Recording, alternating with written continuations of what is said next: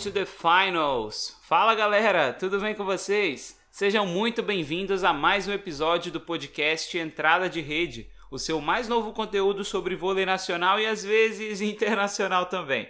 Meu nome é Hugo Araújo e é um prazer estar mais uma vez aqui com vocês, falando do esporte que a gente mais ama, que é o voleibol, não é, gente? É, antes de começar esse episódio, eu quero pedir a você que, se ainda não nos segue, nos siga lá no nosso Instagram, o arroba entrada de rede. Por lá você fica sabendo um pouco mais sobre o nosso trabalho, sabendo quando vem episódio novo. A gente posta alguns conteúdos lá bacanas para vocês também é, ficarem de olho. Então, é, fica esse pedido aí para vocês. Galera, no episódio de hoje a gente vai dar um giro internacional falando aí dos nossos atletas e tem atleta brasileiro na final da Champions League, tanto na masculina quanto na feminina. Então vamos ficar de olho. É, e pela nossa Superliga, obviamente, como vocês podem ler aí no título, ver pelo título, nós vamos falar das finais, né, das semifinais que aconteceram é, nessa semana e da final. Por que não já dar os nossos palpites é, sobre a final da Superliga, que mais uma vez vai ser mineira, né? Vai ser a, a tão falada final pão de queijo. Minas e Praia Clube chegaram à final e a gente vai ver como isso aconteceu nas semis. Então, sem mais delongas, bora começar o nosso episódio. A gente começa, como sempre, né, habitualmente, com o nosso giro internacional, é, falando de uma notícia não muito bacana para Rosa Maria, que é talvez uma das principais jogadoras brasileiras atuando fora do país. Né? O desempenho da Rosa tem surpreendido desde a última temporada. Então, agora no casal Maggiore, com um time melhor, a Rosa cresceu mais como atleta, cresceu mais como oposta, né, que é a sua função aí original. Mas infelizmente o casal Maggiore não vai participar dos playoffs da Superliga Italiana, né, da, da liga lá italiana, que eu não sei o nome na verdade, acho que é eles brigam pelo Scudetto, né? Eu acho que é isso. Então, infelizmente a Rosa não vai estar tá nessa briga por conta dos casos de Covid. O time dela, o casal Maggiore, teve um surto de Covid é, no time e muitas atletas não vão conseguir se recuperar a tempo. Né? O campeonato ele tem um calendário para acontecer e tem essa flexibilidade. Eu acho que todos os campeonatos do mundo tiveram que se adequar a essa nova realidade do Covid, né? Então, muitos calendários aí, a gente viu isso acontecendo aqui na nossa Superliga, muitas datas foram remarcadas, foram reajustadas mas infelizmente o campeonato tem uma data limite para terminar. Então, para acontecer os jogos do, dos playoffs, né, e os times irem avançando, é, é, necessário que as partidas aconteçam até determinada data, o que não vai ser possível para o time da Rosa Maria. Infelizmente, o casal Maggiore está fora por conta desses casos. O Thierry, o Chieri, que é o time contra quem elas iam jogar, avança a próxima fase e a Rosa se despede do campeonato italiano. É, a gente viu a entrevista dela no Web Vôlei. Ela falou que não vai ser a última temporada dela na Itália, ela pretende jogar lá mais uma vez, mas ainda não falou de futuro. Será que Rosa volta para o Brasil? Será que Rosa se aventura em alguma outra liga europeia?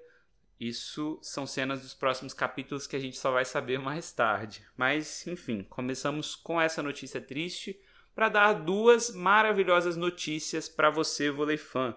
Continuando o nosso giro, a gente fala agora de Champions League, Champions League feminina. A final está definida e é o jogo que todos estavam esperando. Não sei se todos, mas eu estou ansiosíssimo por esse jogo. Afinal, teremos frente a frente Conegliano o time que não sabe o que é perder há 50 e tantas rodadas, 50 e tantos jogos de invencibilidade contra um Vakif Bank da Turquia. O Vakif, que é o time da nossa brasileira Gabizinha, que conta também com a Bart, com a Maia, Razit, Isabela Raak, Gunes e Companhia Limitada.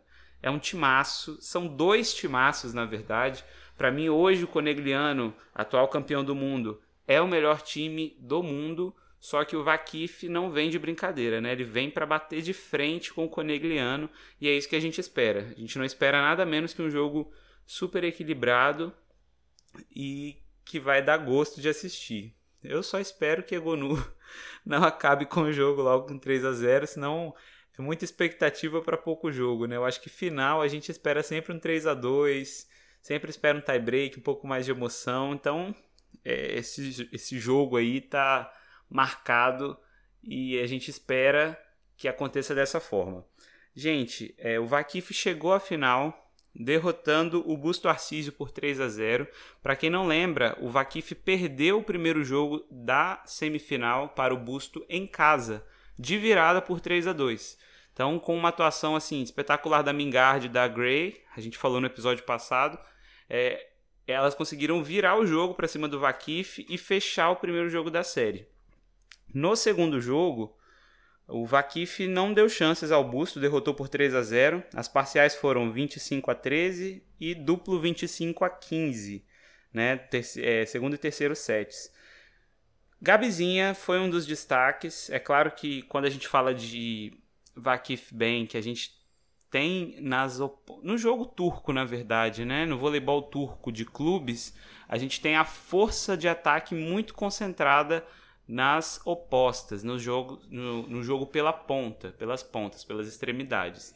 E no Vakif não é diferente. A Haak foi a maior pontuadora do confronto, mas a Gabizinha foi muito bem também. Ela contribuiu com 10 pontos, né? Lembrando que foram 3 sets. Teve 44% de acerto no ataque, então é um aproveitamento bacana. E 60% de positividade na recepção. Então, Gabizinha também contribuindo para essa vitória. E ela tá na final. E eu não sei vocês, Conegliano tem várias jogadoras que eu amo, mas apesar de não ir muito com a cara do Guidete, que é o técnico do Vakif, eu vou torcer pro Vakif e vou torcer pra Gabizinha fazer um ótimo jogo, assim como ela tem feito. Então aí, parabéns ao Vakif Bank, ao Conegliano, Cone que ganhou é, do Novara sem sustos por 3 sets a 0, Egonu jogando tudo que sabe, enfim, o time do Stefano Lavarini não teve chances. Gabizinha na final, vamos torcer por ela. E na Champions League masculina, a gente também vai ter representante brasileiro na final. O Trentino, que é o time do Lucarelli, é, perdeu o segundo jogo para o Perugia por 3 a 2 mas como eles tinham ganhado a primeira partida por 3 a 0 não foi impedimento para que o Trentino fosse à final.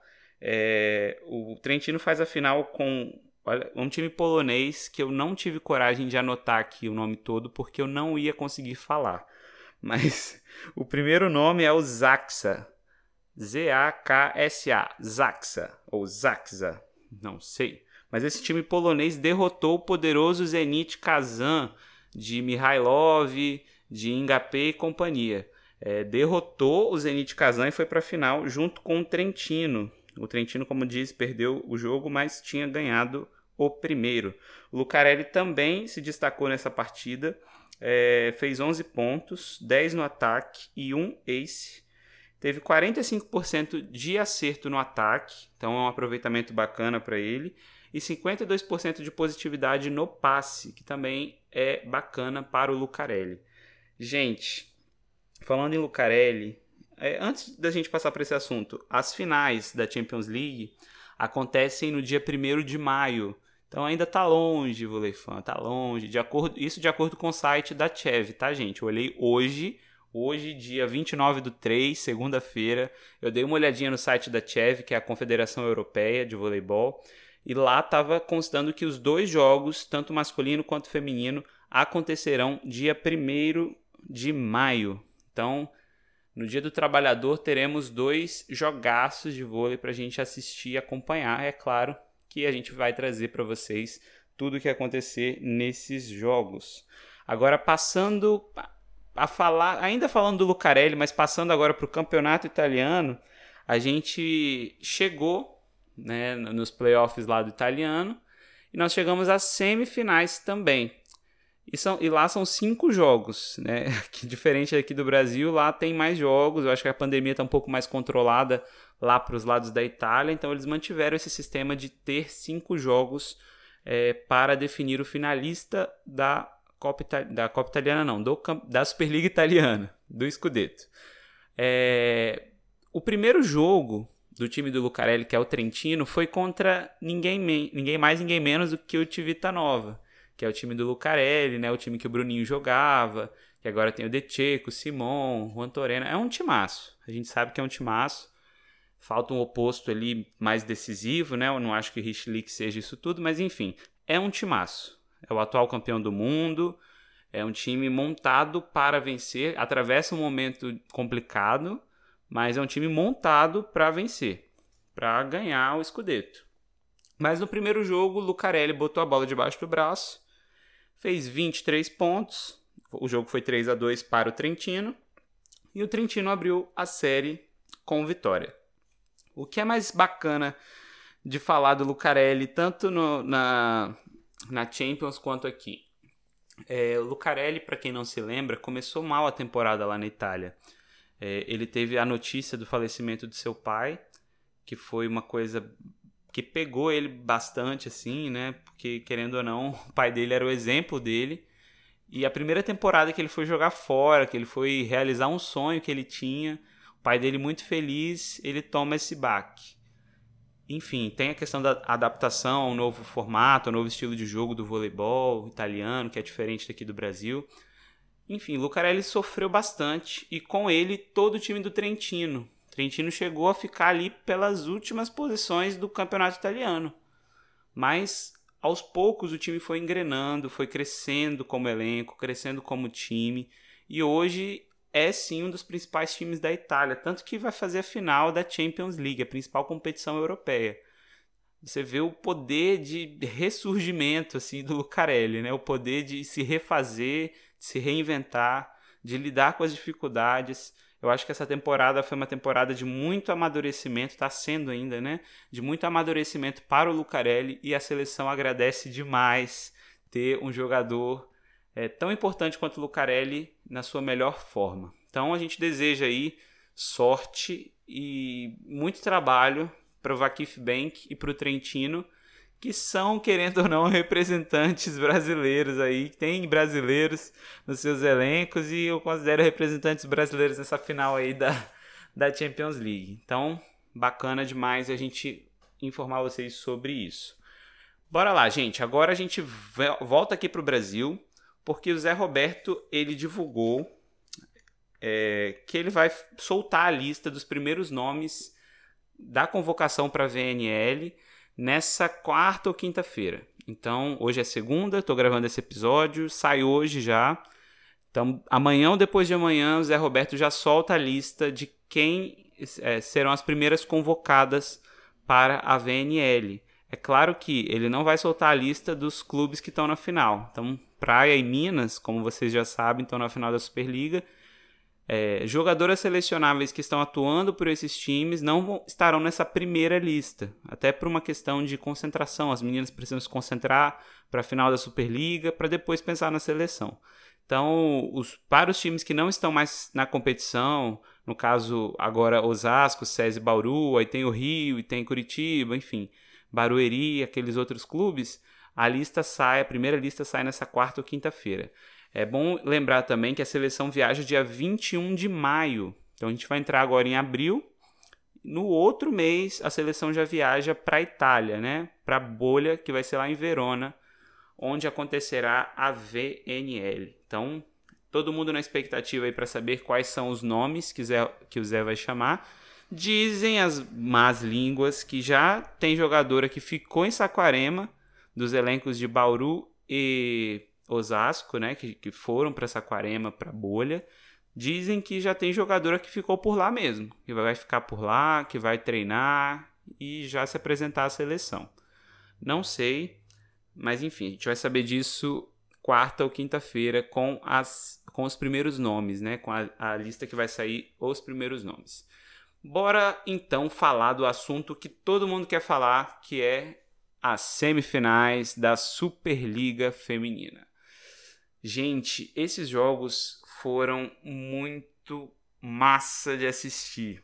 É, na primeira rodada, o melhor jogo foi Osasco e Praia Clube, com toda certeza. Carregado de emoção, o confronto foi até a quinta parcial e foi muito emocionante.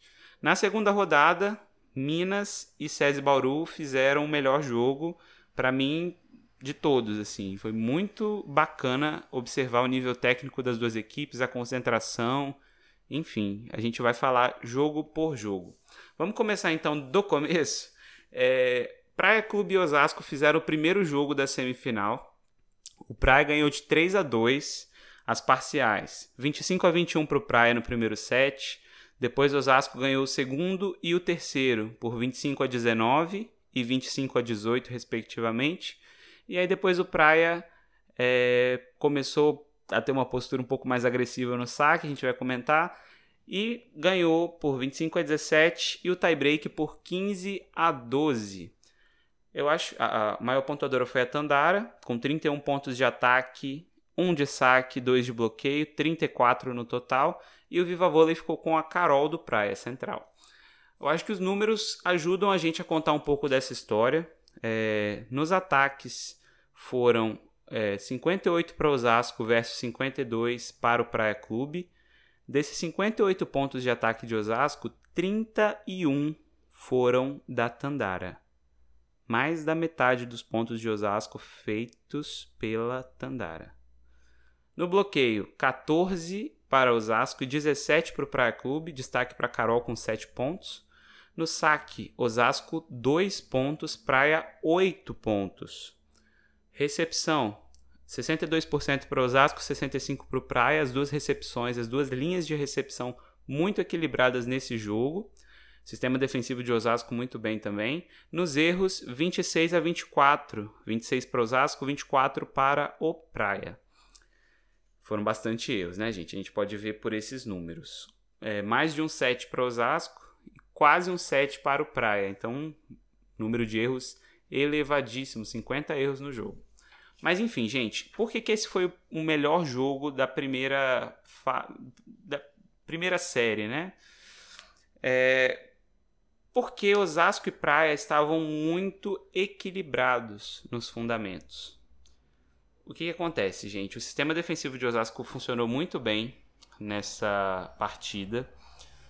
A Martinez começou aparecendo muito bem pelo Praia, então a dúvida que pairava no ar para o torcedor praiano se a Martinez viria ou não jogar esse, esse confronto, jogar essas semifinais.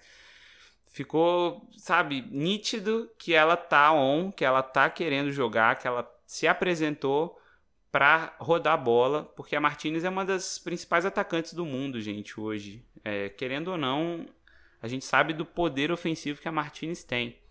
E ela estava meio apagada nessas, nesse jogo das quartas de final. Ela não estava se apresentando tanto como a gente sabe que ela pode. Ela se apresentou demais. O Praia Clube fez um jogo muito bom em alguns momentos, em outros foi se perdendo. Mas Carol não estava com muita paciência para o jogo e acabou liquidando, assim, desequilibrando muito para o Praia Clube. Do lado de Osasco, a gente teve uma perda muito grande que foi a lesão de Jaqueline logo no início do jogo. A gente sabe que a Jaque estava com uma lesão na panturrilha e voltou agora nas semifinais, né? não jogou as quartas, estava se recuperando. O, o, o departamento médico de Osasco estava preocupado em fazer com que ela se recuperasse, voltasse logo. Só que no início do jogo ali, no primeiro set, nos, acho que foi nos 10 primeiros pontos ali jogados, ela pisou no pé da Martinez numa ação de bloqueio e torceu o tornozelo. E aí ficou aquela apreensão, porque Jaqueline saiu de quadra com 80% de positividade no passe. Então, assim, é, é muito complicado você perder uma jogadora que a gente sabe que a Jaqueline é nesse sentido, né? Então, Jaqueline deixou a quadra com o tornozelo inchado, não conseguiu retornar, ainda tentou, ainda ensaiou uma possível volta, mas o time achou melhor não forçar a Jaqueline, até porque qualquer lesão que acontece no tornozelo, joelho, né, nas articulações, demora para sarar, demora para voltar, é muito complicado. Eu já tive entorse de tornozelo, então eu sei exatamente como é passar por isso, é horrível. Não tem como, não tinha condições da Jaque voltar. Sem a Jaque, muita gente falou, o Voloche falou, sabe? Muita gente falando besteira. Ah, mas ela só tava levando toco, mas ela não tava virando bola. Gente, a Jaqueline é uma jogadora extremamente experiente. Quando ela saiu de quadra, ela já estava começando a se ajustar no ataque. Já estava começando a, a, variar os golpes, a buscar alternativas. Ela não é aquela jogadora burra. É uma jogadora que pensa para jogar. Então, acredito que se ela tivesse continuado em quadra, o confronto poderia ter sido mais equilibrado sim. Osasco, infelizmente, não teve uma boa atuação das suas ponteiras, até porque Tainara e Gabi Cândido é, não corresponderam. A, a, Gabi teve que entrar logo que a Jaque se machucou. Eu acho que ninguém estava esperando esse golpe, né? Os torcedores, a comissão técnica, a própria Jaque, ninguém esperava é, que a Jaqueline saísse assim. E é uma jogadora extremamente importante pela experiência que tem, pela qualidade técnica é, no, nos fundamentos, recepção, defesa, né? Então, fundo de quadra ia ficar bem melhor. Só que para Osasco, esse não foi o problema. O problema de Osasco nesse jogo foi o ataque. Foi justamente o ataque. Porque o sistema defensivo de Osasco funcionou muito bem. Camila Bright jogou uma enormidade. Não está escrito no gibi o que a Camila fez nesse jogo. Defendeu muito, passou muito. O sistema defensivo estava muito bem ajustado. O bloqueio conseguiu parar a Fernanda Garay, que era uma das das jogadoras mais efetivas do Praia até então, né? Então a Garay não conseguiu jogar, atacava e o sistema defensivo estava ali botando a bola pro alto, ou o sistema defensivo conseguia bloquear.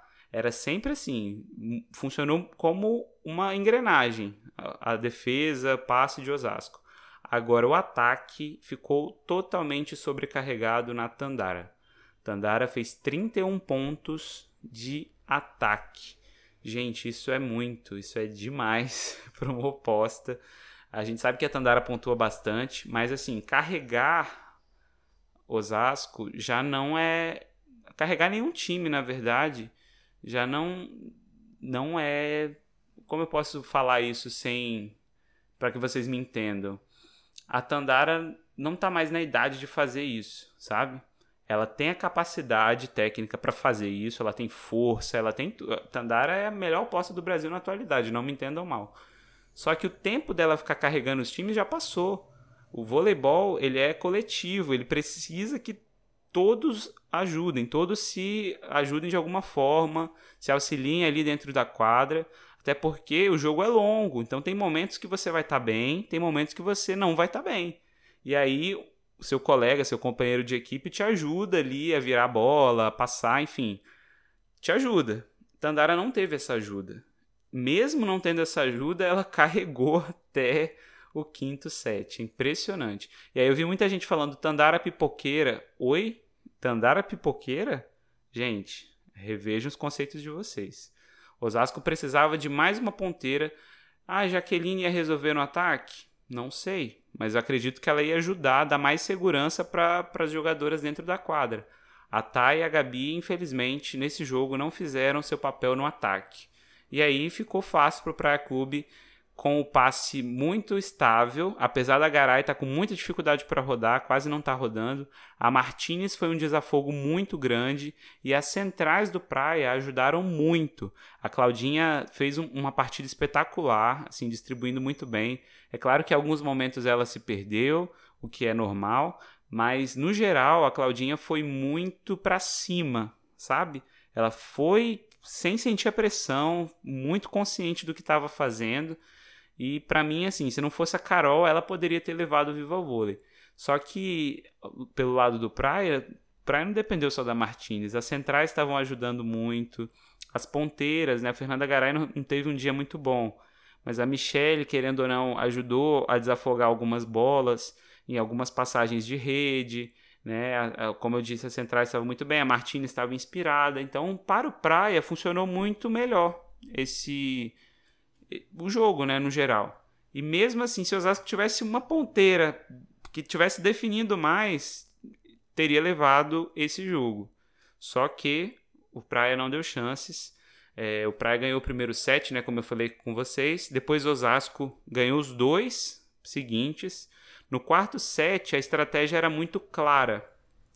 vir kamikaze no saque. Ou seja, arriscar tudo nesse fundamento. E foi aí que o Praia é, se reencontrou no jogo, forçando bastante o saque, tirando o passe da mão da Roberta. É, Roberta tendo que jogar com bola empinada para Tandara, para Tainara, para Gabi. E não é o jogo de Osasco. A gente sabe que o jogo de Osasco é mais bem cadenciado, né? mais bem distribuído.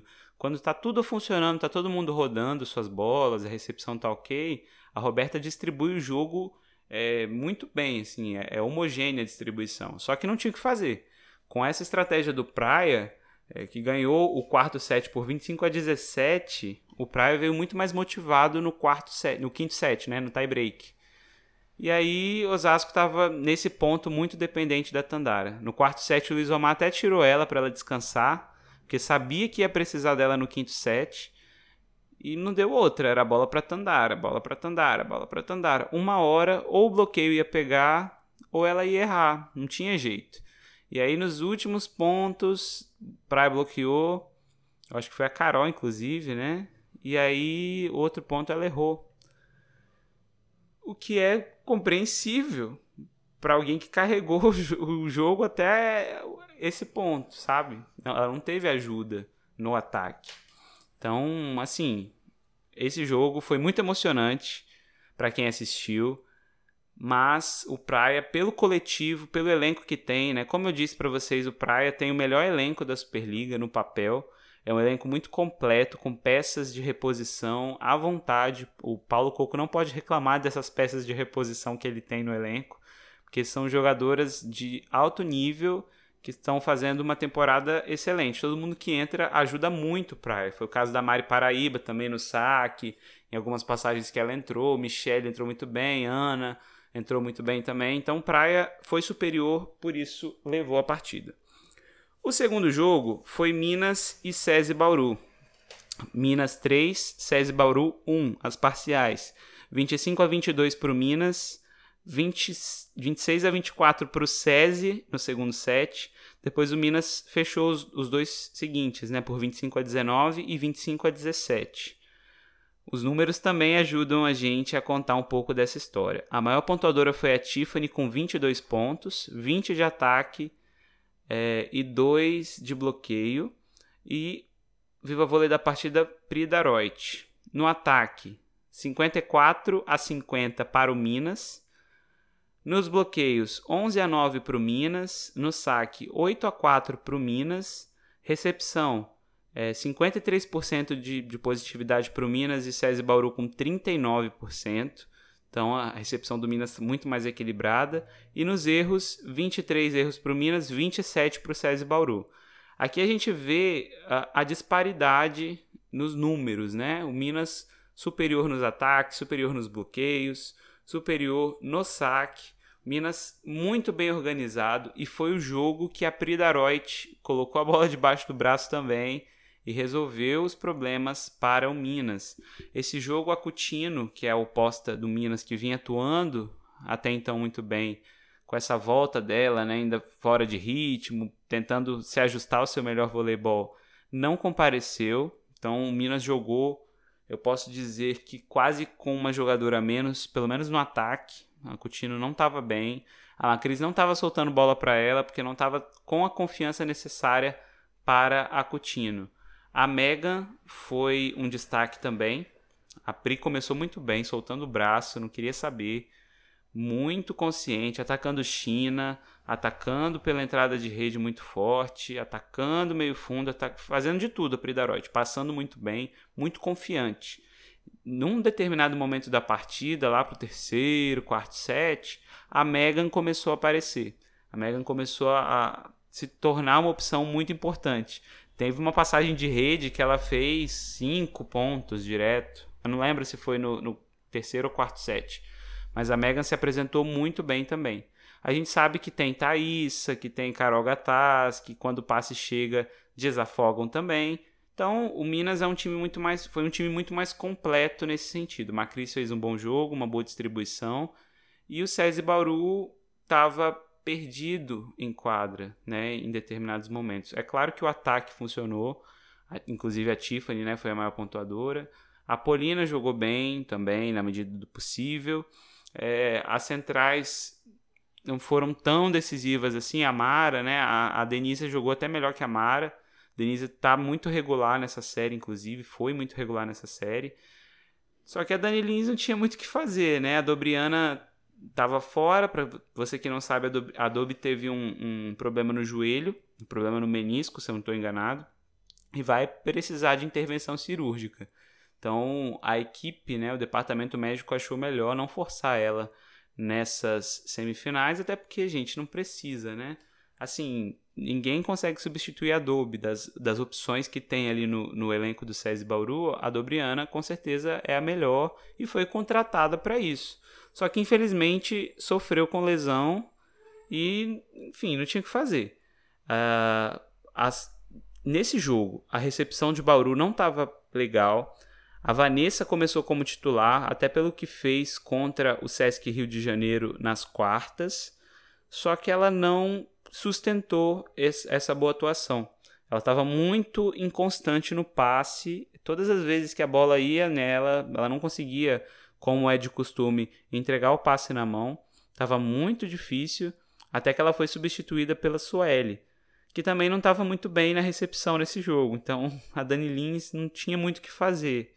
Era empinar aquelas bolas para Polina, ou buscar a Tiffany no meio fundo pela entrada de rede, mas não funcionou esse estilo de jogo. Então o SESI foi muito inferior ao Minas nesse primeiro confronto. Não no, nos ataques, porque o ataque estava até acontecendo, mas nos outros fundamentos, né? E as outras jogadoras que também poderiam decidir, no caso das centrais, por exemplo, a outra ponteira, tudo podia funcionar, ter funcionado melhor, mas não foi isso que nós vimos. Então, Minas levou. É, o nosso palpite estava correto né, com relação a, a Minas e SESI no primeiro confronto. E foi isso que aconteceu, gente. Praia Clube com uma vitória, Minas com uma vitória também. Vamos para o, a segunda rodada. Né? O primeiro jogo foi Praia Clube 3, Osasco 0. 25 a 12, 25 a 18 e 25 a 22. A maior pontuadora foi a Tandara com 17 pontos, 15 de ataque e 2 de bloqueio, e o Viva Vôlei ficou com a Carol. Os números também ajudam a gente a contar a história desse jogo, porque esse jogo foi assim o mais fraco, eu posso dizer, dessa dessa série de todas de todos esses quatro jogos nos ataques, Praia 37, Osasco 34. Nos bloqueios, Praia 11 a 7. Né? No saque, Praia 7, Osasco 2. Na recepção, Praia com 61% de positividade e Osasco apenas com 30%. Nos erros, 14 para o Praia e 25 para Osasco. Então, gente, com o primeiro jogo comprometido, né, já que a Jaqueline não estava ali, a Tandara teve que tentar resolver os problemas, Osasco ficou à mercê da recepção, principalmente no final do jogo 1. Para tentar resolver esse problema, a Tandara foi para o passe. O passe não saiu é, de, em nenhuma formação que o Luiz Omar tentou para esse jogo. A, a, Camila Bright foi o destaque de Osasco nesse fundamento, né? Teve mais de quase 70%, se eu não estou enganado, de positividade. Só que só tinha ela para tentar passar a quadra toda, então não tinha como, tinha como fazer milagre, né? Os saques muito bem direcionados para clube sacou muito bem nesse jogo. E assim, não deu chances para Osasco em nenhum momento. O passe não saía, as ponteiras novamente não se apresentaram para o jogo. O Luiz Omar tentou Sonali, tentou Tainara, tentou Gabi Cândido, tentou fazer o que ele podia, mas o Praia não deu chances. Foi assim, muito tranquilo para o Praia vencer esse jogo. Mais uma vez, uma boa atuação da Martinez, da Carol e da Claudinha, destaco esse trio. Fernanda Garay voltou a pontuar. O sistema defensivo de Osasco não funcionou nesse jogo. Uh, o saque de Osasco também não funcionou com exceção ali do segundo set, onde o Osasco começou a sacar muito bem, abriu uma boa vantagem, mas o Praia com tranquilidade conseguiu virar, conseguiu reverter o placar. Então assim, gente, foi um jogo muito tranquilo para o Praia. É, todo mundo no Praia jogou bem, na minha visão. E no Osasco, pelo lado de Osasco, o time tinha muita dificuldade para virar a bola, para rodar a bola. Então, mesmo quando o passe saía, a Roberta tentava buscar algumas opções. A Maiane foi substituída pela Paracatu, que tentou resolver, que tentou ajudar, mas não conseguiu. Então, assim, gente, muitas coisas aconteceram. Esse baque, eu acho que o baque da lesão da Jaqueline, a Jaqueline não voltou, né, para esse jogo, para essa segunda partida. Esse baque da lesão da Jaqueline, infelizmente, atrapalhou e muito é, Osasco a pensar em novas alternativas. Não tinha como substituir uma ponteira tão laureada como a Jaqueline na recepção, né, que foi o fundamento que, que desequilibrou o confronto. E Osasco não conseguiu se encontrar no jogo essa foi a, a o que estava acontecendo. A Gabi estava muito. É, sentiu muito a pressão, a Gabi Cândido, né? Apesar de ter feito uma boa temporada para o Osasco, chegou nessa fase final muito pressionada porque tinha que substituir Jaqueline, tinha que estar tá ali e não conseguiu corresponder tanto. Tainara, mais uma vez, não apareceu, não conseguiu jogar.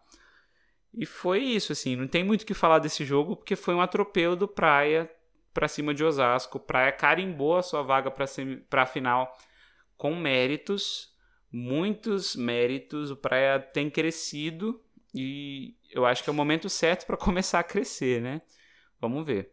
Uh, e a gente vai para o melhor jogo das, de, todas as, de todos os que teve nessas séries, que foi Minas 3, SESI Bauru 2. O SESI Bauru, nesse jogo, jogou muita bola. Muita bola mesmo. Muita bola jogou e conseguiu reverter muitos placares, conseguiu ir atrás, conseguiu pressionar o Minas.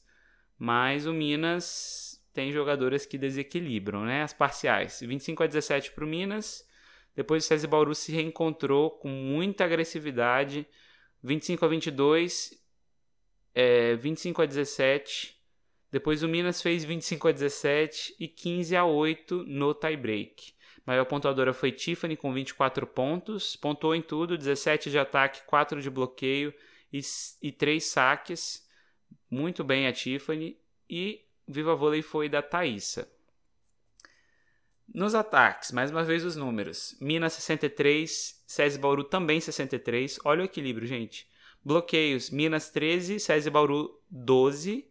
Saque, Minas 1, SESI Bauru 6. SESI estava muito bem no saque. Recepção, Minas 49% de positividade, SESI Bauru 62%. Recepção excelente. E os erros 21 a 21. Então a gente vê que foi um, nas, no, nos números assim foi um jogo muito equilibrado, muito mesmo tanto nos ataques, em número de ataques, quanto na, na enfim, no, nos erros, que foi igual. E nos outros fundamentos, o SESI Bauru levemente superior, né? Em alguns fundamentos, em outros bastante, como no, nos Aces, por exemplo, 6 a 1 Só que o Minas tem Thaísa. o Minas tem Thaísa. O, o SESI, vamos, vamos começar a falar do SESI Bauru. O SESI Bauru encontrou ali na Sueli, que voltou a, a ser titular ao lado da Tiffany, uma boa forma de reverter o problema do primeiro jogo. O passe do SESI estava muito na mão. Até a Tiffany, que geralmente passa de toque, estava passando de manchete e estava entregando o passe em condições bacanas para Dani Lins trabalhar com as opções que ela tinha, com todas as opções. O passe não foi o problema do César Bauru. Estava muito constante, muito estável. Uh, os levantamentos da Dani também estavam muito bem distribuídos, muito perfeitos, né? muito certinhos. Todo mundo rodando bola, todo mundo virando. As centrais se apresentaram muito bem. Mara, que não fez um, uma boa primeira partida, se apresentou muito bem, sendo bola de segurança em alguns momentos, inclusive. A Denise rodando muita bola. Polina também começou bem.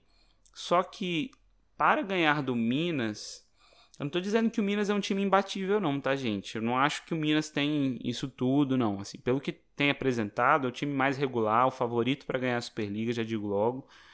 Mas não é essa Coca-Cola toda que todo mundo fala. Só que o Minas tem um ponto muito forte, que é a regularidade.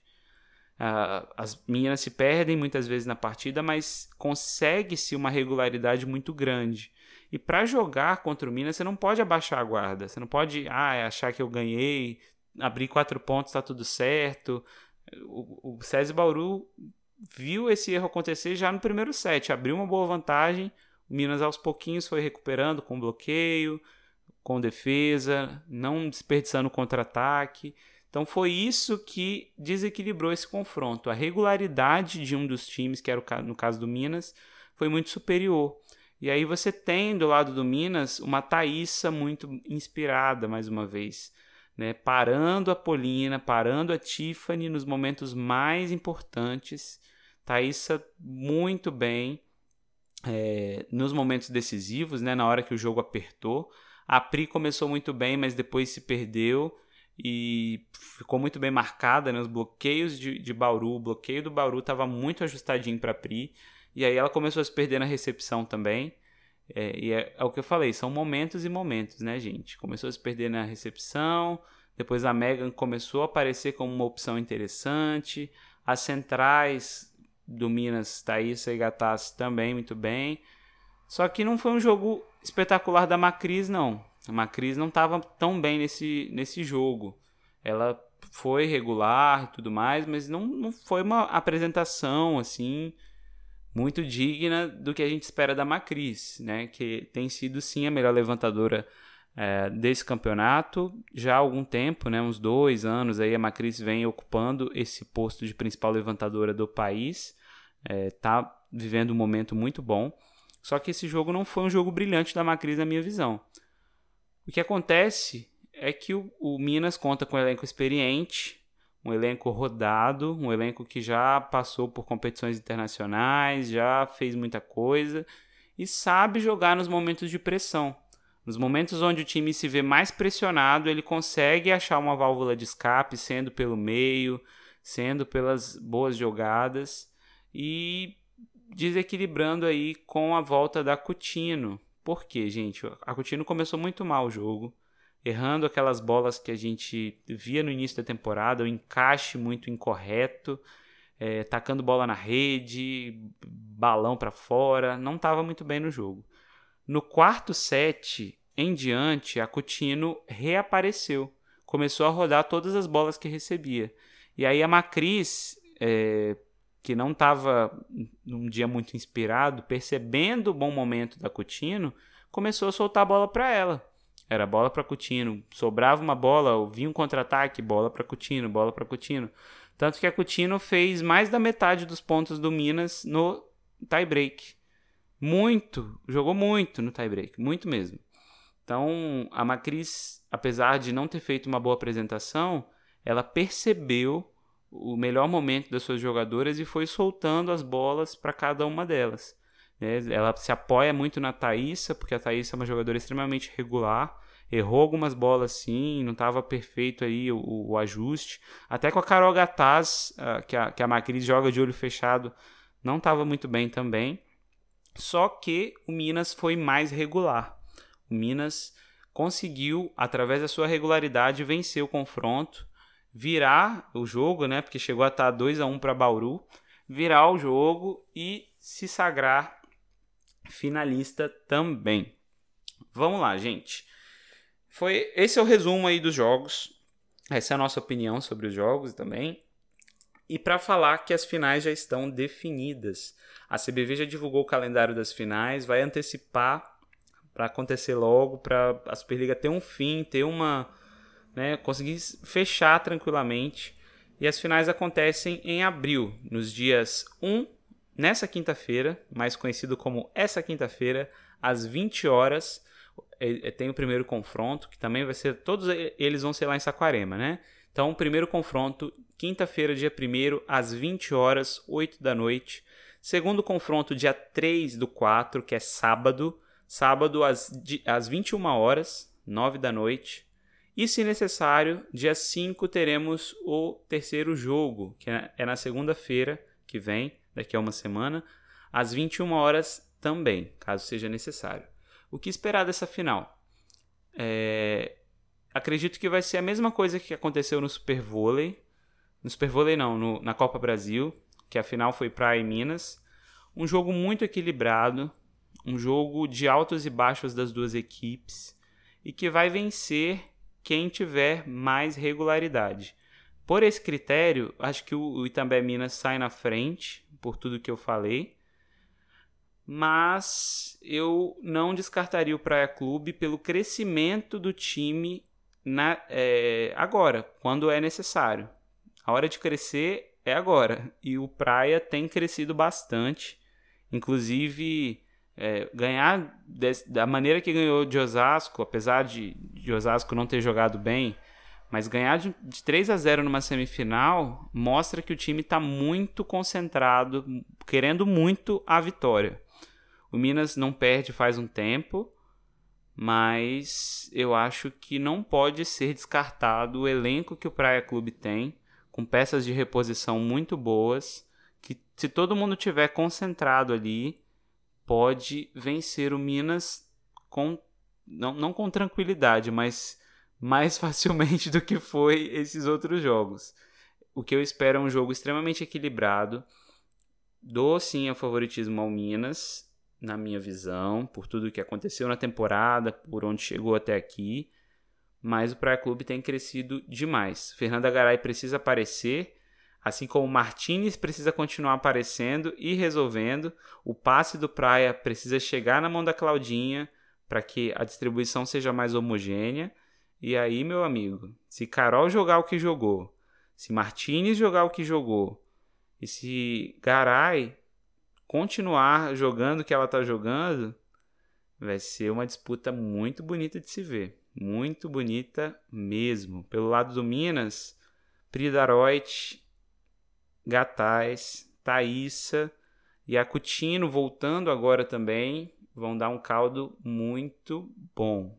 Então, assim, acredito que sejam sim os dois melhores times da temporada. O Osasco vinha muito bem. Eu apostei no Osasco para vencer o Praia Clube, mas não aconteceu. O, o, a lesão da Jaqueline, enfim, tudo que aconteceu deu ao Osasco uma, uma instabilidade muito grande. Praia Clube nada a ver com isso, passou o trator.